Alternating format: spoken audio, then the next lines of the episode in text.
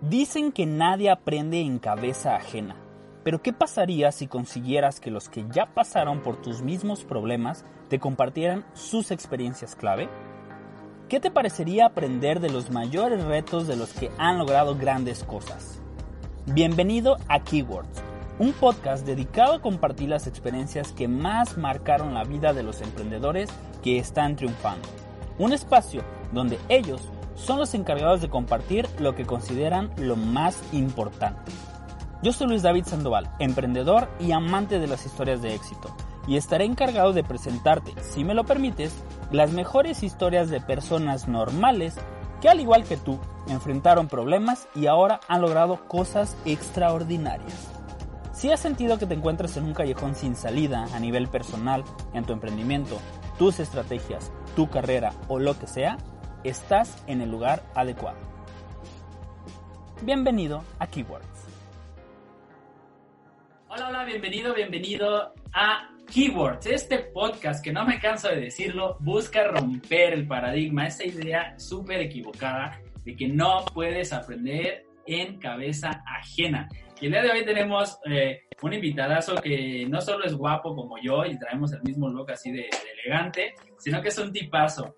Hoy nos acompaña mi queridísimo Eric Betancourt. Déjame te platico que él es el CEO de una empresa especializada en producción de eventos que se llama CS Travel. Están ellos en Ciudad de México.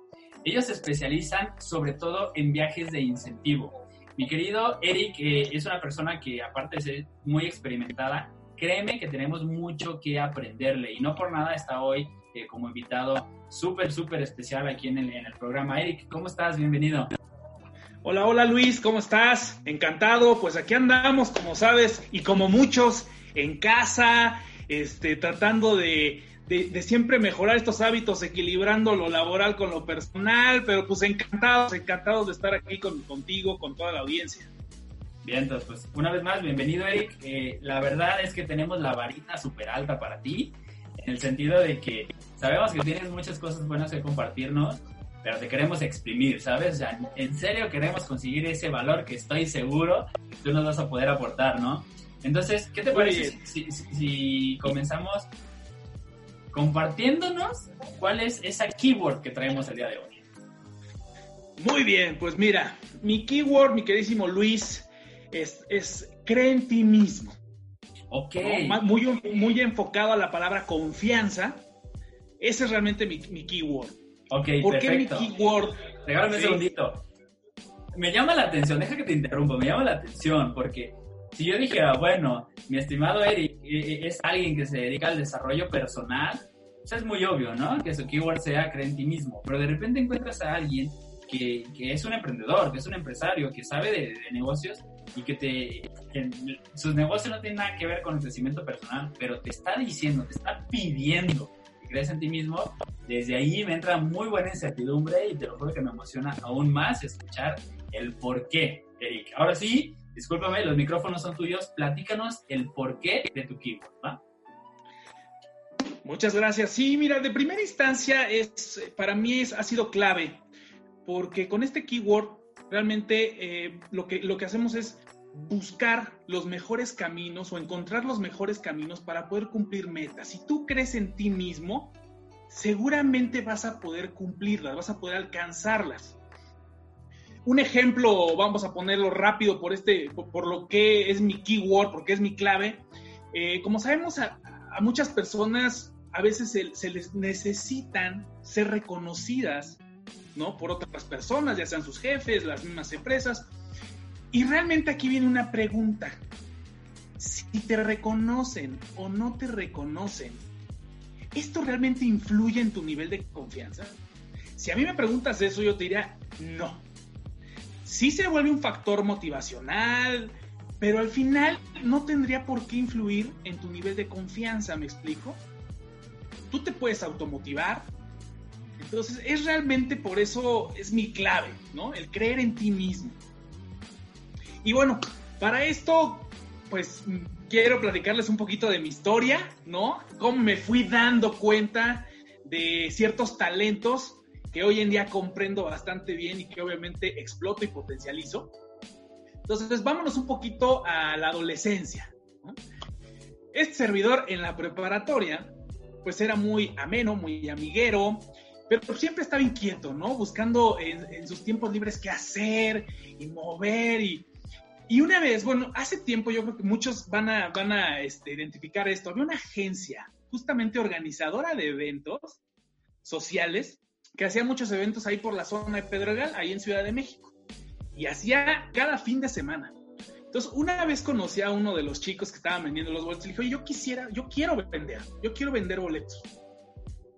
Mira, empezó como dándome cinco, 50 boletitos, 100 boletitos si, si bien me iba. Y aquí viene esta historia de cómo empecé a darme cuenta de estos talentos que yo tenía. Uno de ellos era eh, lo social, la comunicación y por supuesto esta parte de afinidad y empatía. Porque bueno, pues en ese tiempo eh, los boletos eran más baratos, por supuesto, 60 pesos, pero bueno, 60 pesos para un adolescente, pues a veces equivalía entre los cigarros y demás, ¿no? Entonces era difícil este, agarrar y decir, te lo pago completo, ¿no? Entonces yo empecé a entender esa parte, decía, bueno, ¿cuáles eran mis herramientas para poder vender esos boletos? Pues era una libreta, una pluma y mi cangurera. ¿No? ¿Y qué hacía con estas tres herramientas? Pues obviamente entendiendo que no todos me iban a soltar el 100% del pago, lo, que empecé a hacer es hacer mi lista pues, prácticamente tipo Electra, ¿no? Abonos chiquitos. Prácticamente esa fue mi solución para empezar a vender boletos, primero a todos los que estaban dentro de la escuela. Y entonces pasó algo curioso. Llego con esta persona y digo, oye, es que necesito ahora más boletos. La verdad es que jamás me preguntaba cómo. El chiste es que él soltaba, ya necesitas más, pero veme dando el dinero, ¿no?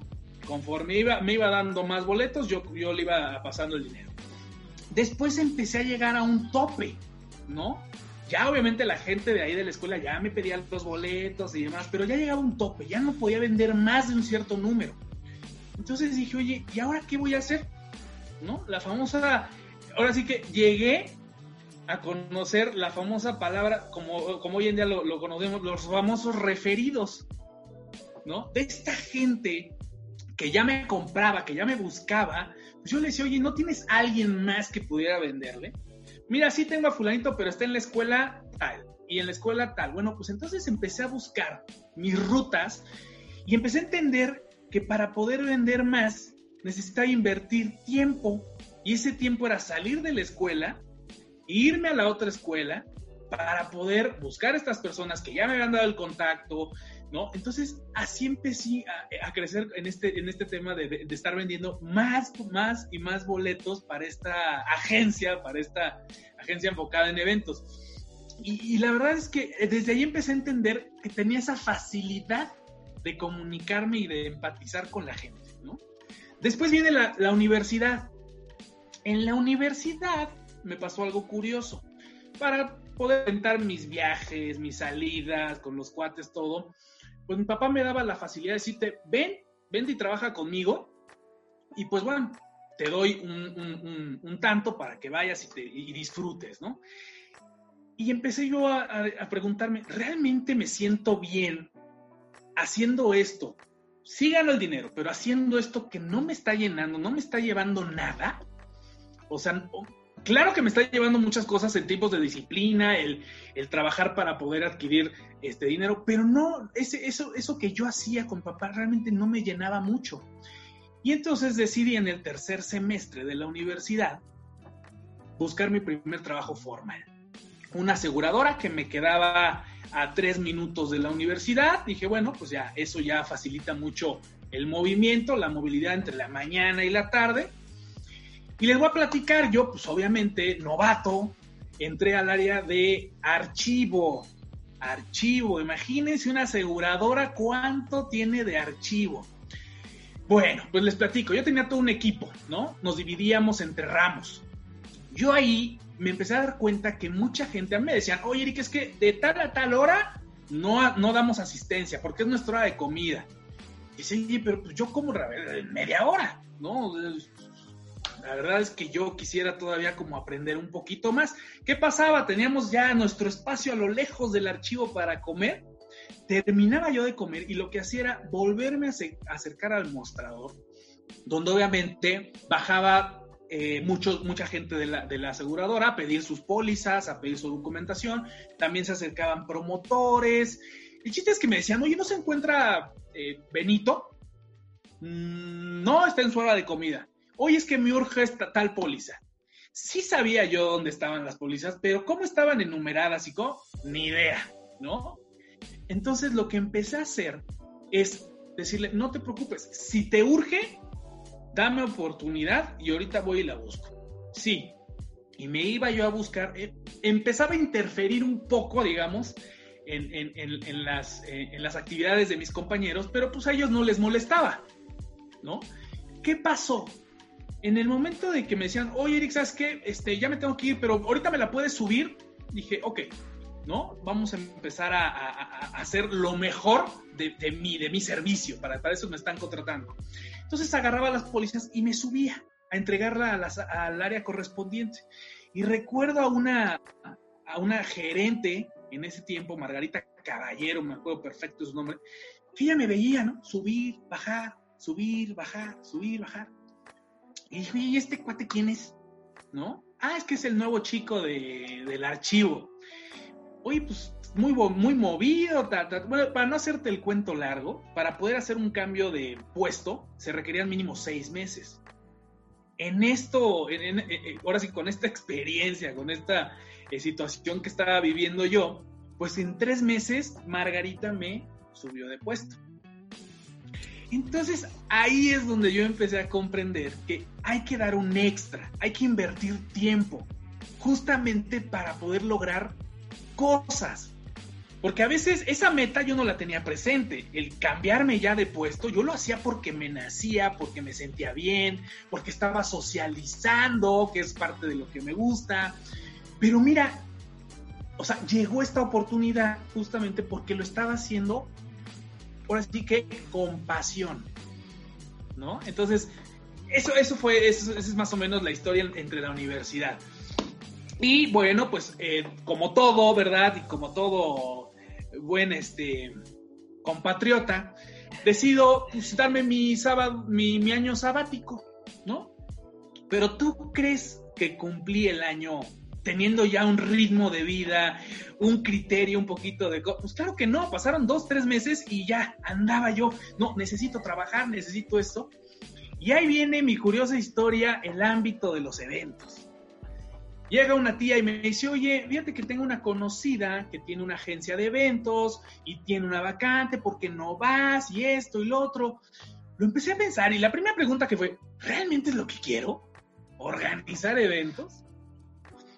Pero me hacía mucho sentido. ¿Por qué me hacía sentido? Porque pues solamente ya tenía la experiencia de, ok, socializar, conocer gente. Me hizo sentido y dije, lo tomo.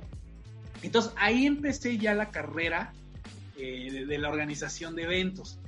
Eh, tuve muchas oportunidades, estuve dentro de tres agencias importantes, eh, productoras y organizadoras de eventos.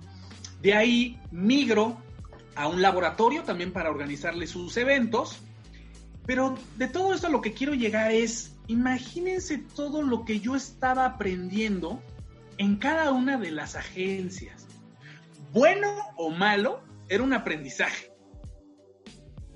Y entonces, hagan de cuenta que pagué para mi mejor doctorado, que fue entrar a una aseguradora, que muchos la conocen, que es GNP, justamente para liderar la parte de los eventos, en el área de eventos especiales, con un equipo ya de todo lo que yo visualizaba y veía y aprendía de las otras agencias, ahora era mi momento, mi momento de, de realizarme de, lo que vi bueno y de lo que vi malo, empezar a hacer mis, mis balances. Y entonces ahí es donde yo empecé a entender que los resultados en esto de la producción de eventos no nada más es lo que tú pienses, de, de dónde salgan las ideas, es cómo las vas a transmitir a un equipo. ¿Cómo vas a hacer que esa idea agarre sus mejores engranes y empiece a procesar y empiece a generar y a pulirse esa idea, ¿no? Entonces, para mí fue la mejor maestría eh, este, este, trabajo. Eh, y bueno, pues eh, obviamente, ¿qué pasa? estaba en los dos caminos. Estuve como proveedor y ahora estaba como cliente. Entonces, imagínense esa gran oportunidad que yo tuve de estar en estos dos escenarios. Saber, de, saber, o más bien detectar necesidades y oportunidades como proveedor y como cliente. Porque adicional, aunque yo era cliente, tenía mis clientes internos, que eran los directores de las diferentes líneas de negocio de esa empresa. Entonces yo aquí también aprendí a cómo vender, cómo transmitir esa idea para que me dieran el ok de hacer un evento. ¿No? Porque claro, cada línea de negocio tenía su, eh, pues sí, su diferencia, sus diferentes objetivos en cada evento, ¿no? Entonces, eso para mí era un mega ultra reto. A, pesar de que eran muchos eventos al año, tuvimos la capacidad como equipo de poder entendernos. Ahora, viene esta, e, este momento donde te sientas en la piedra filosófica y dices, ok, ya siento que, que, conozco, que tengo la expertise, ahora necesito ir a más allá. Y fue donde me di la, la tarea de emprender esta agencia, CS Travel, y que realmente es Creative Solutions, soluciones creativas. ¿Por qué? Porque realmente entendí en, todo mi en toda mi trayectoria de, de este gremio que lo que hacía falta era justamente eso, que los clientes no necesitaban, o sí, pero no en gran porcentaje, a un organizador. No es un, ¿quieres esto? Te lo pongo. ¿Quieres lo otro? necesitaban a alguien que realmente se metiera en el ADN de sus objetivos y pues obviamente al meterse, como rectificar o pulir o potencializar la planeación. Lograr una planeación estratégica que realmente cumpliera con los objetivos, pero también rebasara las expectativas tanto de los asistentes como de los mismos clientes. Entonces, cuando sucede esta parte de crear la agencia, le platico a mi equipo de trabajo que estaba conmigo en la, empresa pasada. Digo, oigan, voy a emprender esto. Bueno, tomaron la decisión de decir, nos vamos contigo. Entonces, para mí, que yo ya tenía un conocimiento de que para, para, para una agencia, para una empresa, es importante un equipo. Y el que el equipo se trasladara, que confiara en todo lo que veníamos trabajando después de ocho años, pues para mí fue fabuloso, porque ya tenía los engranes. Ya nada más era pulir y pues entonces empezar a tener una misma visión como equipo, ahora como agencia. Entonces, la verdad, es, eh, fue una decisión muy, muy, muy atractiva, muy buena para mí el contemplar con un equipo ya consolidado, que ya realmente nos conocíamos cómo trabajábamos, pero ahí no queda. Siempre viene otra, otro paso más allá, que es buscar la capacitación continua. O sea, para todo emprendimiento, primero, primero, tienes que saber sobre el giro, sobre el negocio, sobre el sector. De ahí, buscar esas oportunidades y buscar un diferenciador. Yo creo que esa parte de, tener un diferenciador todavía te va a ayudar más para poder tener un crecimiento óptimo. Entonces, pues tenía ya todos estos elementos, empezamos ya a, ejercer capacitaciones, obviamente prospecciones, y para mí fue tan, tan maravilloso que la gente nos aceptara, nos le diéramos, le transmitiéramos la confianza, la tranquilidad de que su evento estaba en buenas manos y que aparte su evento estaba transformándose, ¿sí? Que está, estaba teniendo cambios positivos para lo que venían haciendo antes. Entonces, así es como realmente fue mi, historia, mi queridísimo Luis, de cómo tomé la decisión de emprender y poner esta agencia que hoy en día es mi vida, es el retoño de, todo el equipo y, por supuesto, y seguramente eh, para varios de nuestros clientes también nos ven como un socio comercial muy importante. Entonces, esta es la historia y esto es por qué decidí crear CS. Wow, pues ¿qué, me queda decirte, mi estimado Eric? O sea, por eso me encanta hacer este podcast. Me, encanta escuchar ese tipo de historias que traen, como decimos los mexicanos, chile, mole y pozole. que de repente no le hayas ni para dónde va y terminan siempre con, hasta el momento, el final feliz, ¿no? Obviamente, Claro. la carrera no termina, obviamente se vienen mucho más éxitos para CS Travel, pero me encanta por eso. Eh, te comentaba y, y la gente que nos escucha sabe que yo tomo ciertas anotaciones que las denomino mis, mis lecciones personales y permíteme compartírtelas. Si bien toda tu historia de éxito va directamente relacionada con que tú creíste en ti mismo y que tú te diste ese poder de saberte eh, alguien que, podía dar un extra al proyecto en donde estuvieras, fuera en la aseguradora, fuera trabajando con tu papá, fuera tú siendo un, trabajador o tú siendo la, cabeza en este caso de un proyecto. Hay otros puntos que regularmente tomo 4 o 5, contigo tengo como 15, pero bueno, hay, hay otros que me encantaría abordar. Número uno que me encantó de tu historia y que creo que es súper importante es que no esperaste a, los- a las oportunidades, tú generaste oportunidades. Y eso creo que habla muy bien de ti como emprendedor y creo que es un apartado que todos los que, que queremos o tenemos la finalidad de volvernos emprendedores debemos de tener bi- como chip ya implantado. En el momento que tú viste que alguien vendía los boletos cuando estabas en la preparatoria, tú podías haber dicho, "Meh, órale, si me ofrecen vender, le entro. Pero no te esperaste. Tú fuiste y dijiste, oye, ¿qué onda? Me interesa, eh, va a ser una relación ganar-ganar, ¿no? Entonces, lo primero, generar oportunidades, me encanta. Lo segundo, descubrir tus propios talentos. Y eso me encantó, porque luego la gente se frustra porque entra a ciertos trabajos, en este caso, eh, tu trabajo en el archivo, que tú a lo mejor dirías, bueno, el archivo es algo súper aburrido, papeles, papeles y más papeles, ¿yo qué puedo hacer aquí?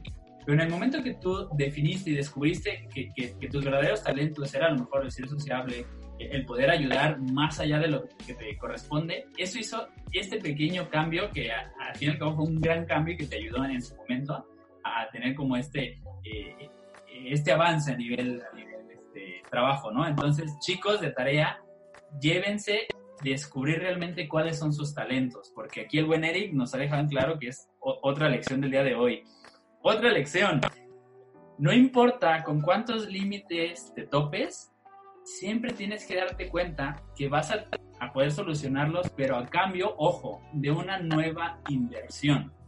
Y Eric nos dice de la siguiente manera, yo sabía que si quería vender más boletos iba a tener que invertir más tiempo. Yo sabía que si quería tener un mejor ritmo de vida o, una- o un mejor nivel de vida, iba a tener que separarme de, de ser el de archivo a conseguir un nuevo empleo o, o- o o tendría que dejar mi empleo seguro y ahora ser dueño de mi propio negocio, ¿sí? Pues está bien padre darte cuenta que vas a poder solucionar los problemas que te topes, pero siempre tomando en cuenta que va a necesitar una nueva inversión de por medio. Llámese dinero, tiempo, esfuerzo, en noches y noches de estudiar, bien el, el- el aprendizaje continuo es pieza clave, ¿no? De acá el término licenciado en la vida, que, que creo que todo el mundo deberíamos de ser licenciados, maestros, doctores en la vida, porque más Por que supuesto.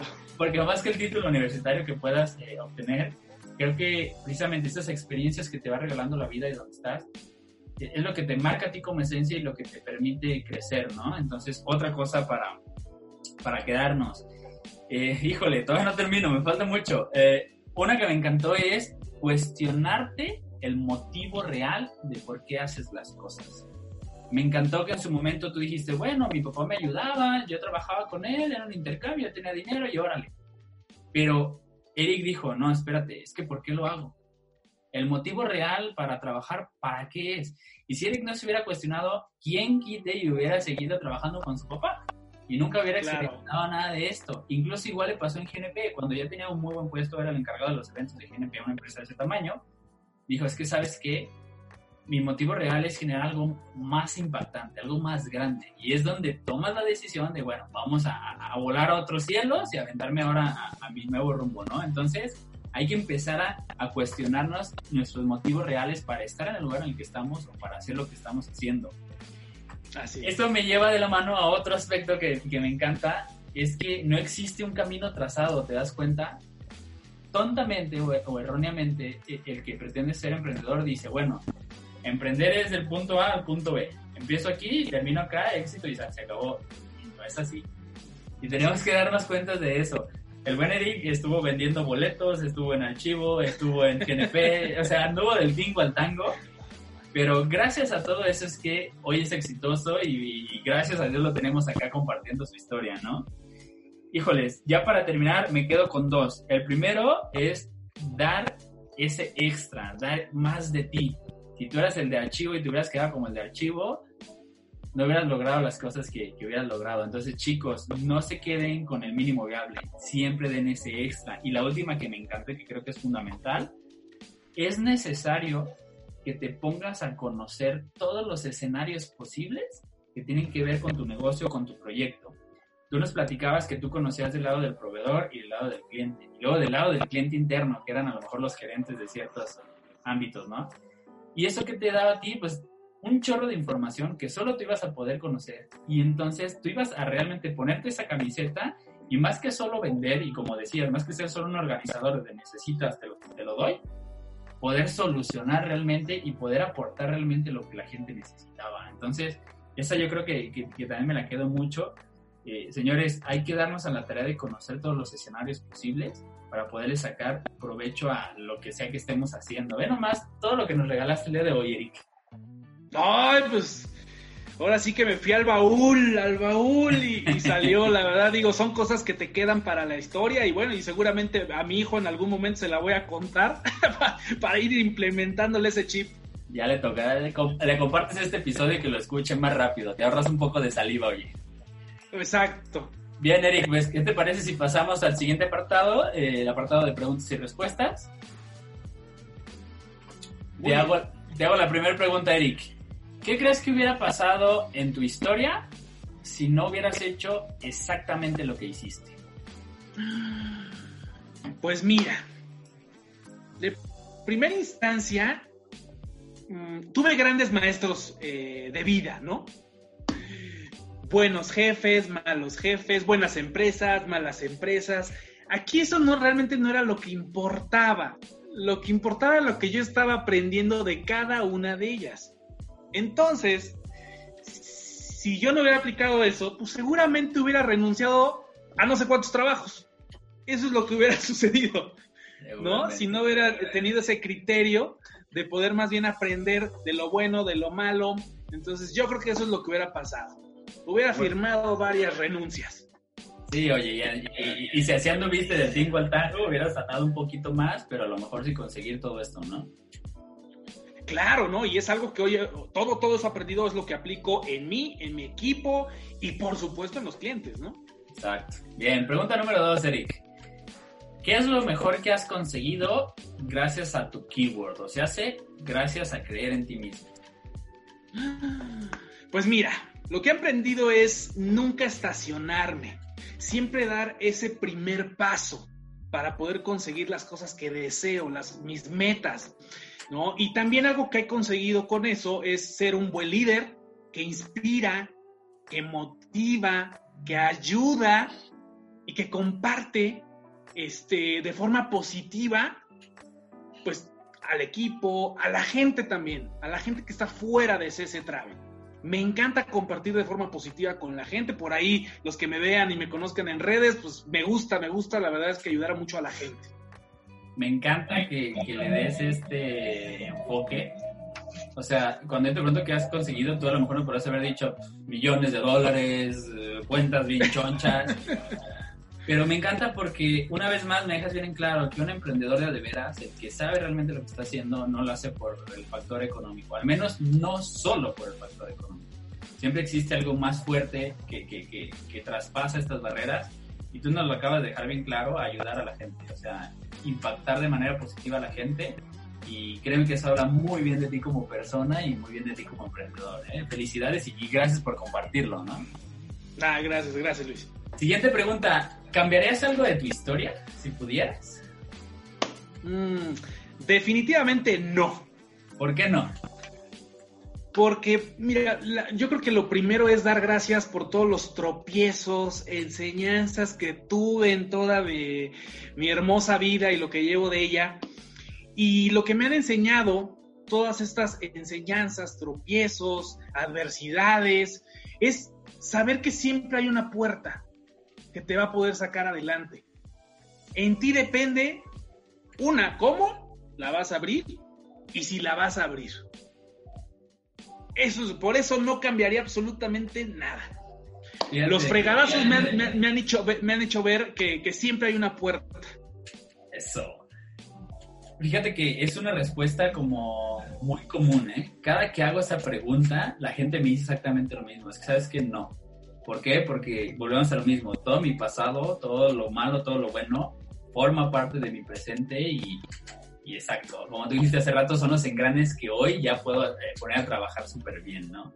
Así es. Insistiendo, chicos, no, como dicen por ahí, no regrets, ¿no? O sea, no te, no te arrepientas de nada, al menos de nada de lo que hiciste.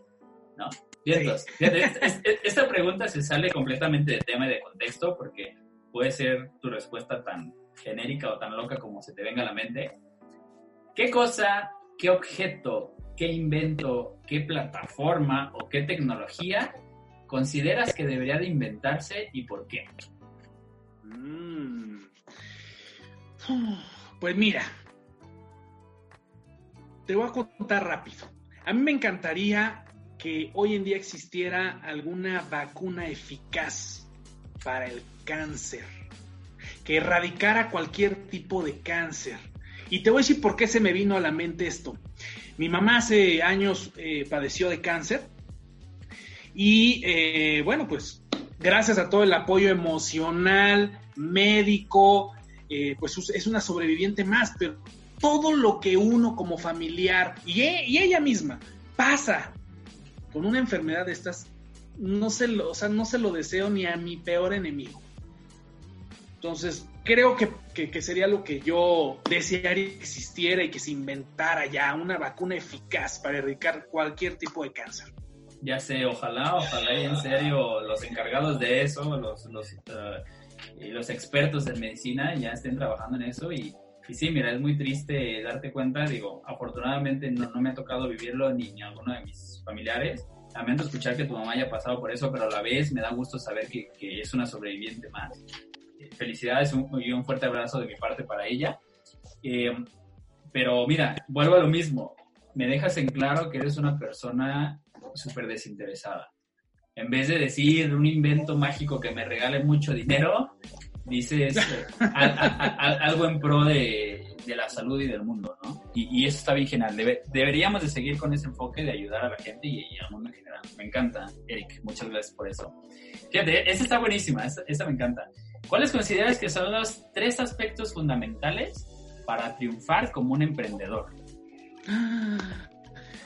Bueno, pues el primero, lo que mencioné hace unos minutos, aprender del giro, del sector en el que quieres emprender. Es el primero y muy importante. El, segundo es el segundo es encontrar la oportunidad para aprender. Digo, es, como, como encontrar esa oportunidad para poder emprender, perdón, eso que, que tienes, pero siempre con un diferenciador. Buscar esa oportunidad con un diferenciador. Esa va a ser la segunda, para que tengas un mayor impacto en el momento de que emprendas el negocio. Y el tercero y yo creo que ese va para todos, o sea, ese, no puede quedar omitido, es el eh, diseñar un plan de acción.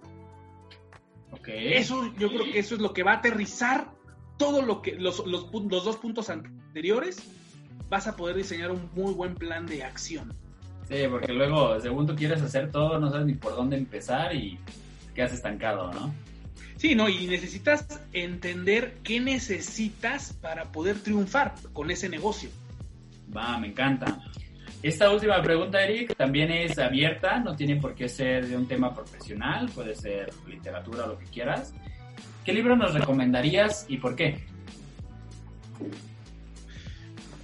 Pues mira, un libro que podría ser muy enfocado a, a mi keyword, ¿no? que me gustaría compartirles es La Buena Suerte, de Alex Rovira, que este libro habla justamente de eso, ¿no? De cómo puedes eh, crear circunstancias oportunas para, traer, para atraer esa suerte. Entonces, mucho eso, ¿no? De mi historia. Como que hace mucho sentido con mi historia. Y pues es justo eso, ¿no? Crear esas circunstancias para que realmente puedas atraer esa, esa suerte. Va, me encanta. Ya saben, chicos, miren, otro buen libro, otro buen título y otro buen autor que nos, que nos comparten aquí eh, de viva voz, de gente que lo ha aplicado, de gente que ha visto la respuesta y el éxito a través de, de estas palabras. Chéquense nada más todo lo que hemos aprendido, Eric. En serio, no me queda más que agradecimiento. Vean nada más. Vamos a hacer una pequeña conclusión rapidita. No tienes que esperar a que te caigan las oportunidades, tú tienes que generarlas, tienes que aprender a descubrir tus talentos. Debes de darte cuenta que puedes solucionar cualquier problema, pero sí con una inversión de por medio, llámese tiempo, esfuerzo, dinero. Debes de cuestionarte cuál es el motivo real por, por el que estás haciendo las cosas. Siempre debes de dar más de ti. Debes de mantenerte aprendiendo constantemente. Debes de conocer todos los escenarios posibles y sobre todo aprender de tu sector. No te avientes a emprender si no has hecho esa tarea, esa investigación antes. Así Encuentra la oportunidad y agrégale un diferenciador. Ármate un plan de acción, pero sobre todo, crea en ti mismo. ¿Qué opinan? Puro, puro valor con mi estimadísimo Eric. Justo por eso te quería tener en el programa, Eric. Muchísimas gracias otra vez. Oye, eh, para cerrar, ayúdenos con redes sociales o dónde te pueden seguir las personas o alguien que necesite a lo mejor saber más de ti o un poco de ayuda. Ah, claro, por supuesto. Mira, nuestra página es www.cstravelweb.com y en redes sociales nos pueden encontrar en Facebook como CS Travel Congresos y Convenciones. Lo mismo en Instagram. Entonces, por ahí nos van a encontrar. LinkedIn estamos de la misma forma, CS Travel, Congresos y Convenciones. Perfecto, chicos. Me consta que el buen Eric está abierto para escuchar buenas historias también, para compartir, para aportar a, tu proyecto o, a la idea que estés por ahí rebotando. Eh, te está haciendo la invitación directa a que lo contactes, a que lo busques y, ¿por qué no?, a, ver alguna manera de alianza comercial. Puede ser que, que, algo de lo que él hace seguramente te pueda servir o, insisto, que puedas aprender como ya lo hemos hecho a través de todo este episodio. Pues, chicos, una vez más llegamos al final de este episodio. Otra vez, muchísimas gracias a mi queridísimo Eric Betancourt. Síguelo en redes sociales y no se queden sin seguir aprendiendo. Soy Luis David Sandoval. Nos vemos la próxima. Chao. Gracias.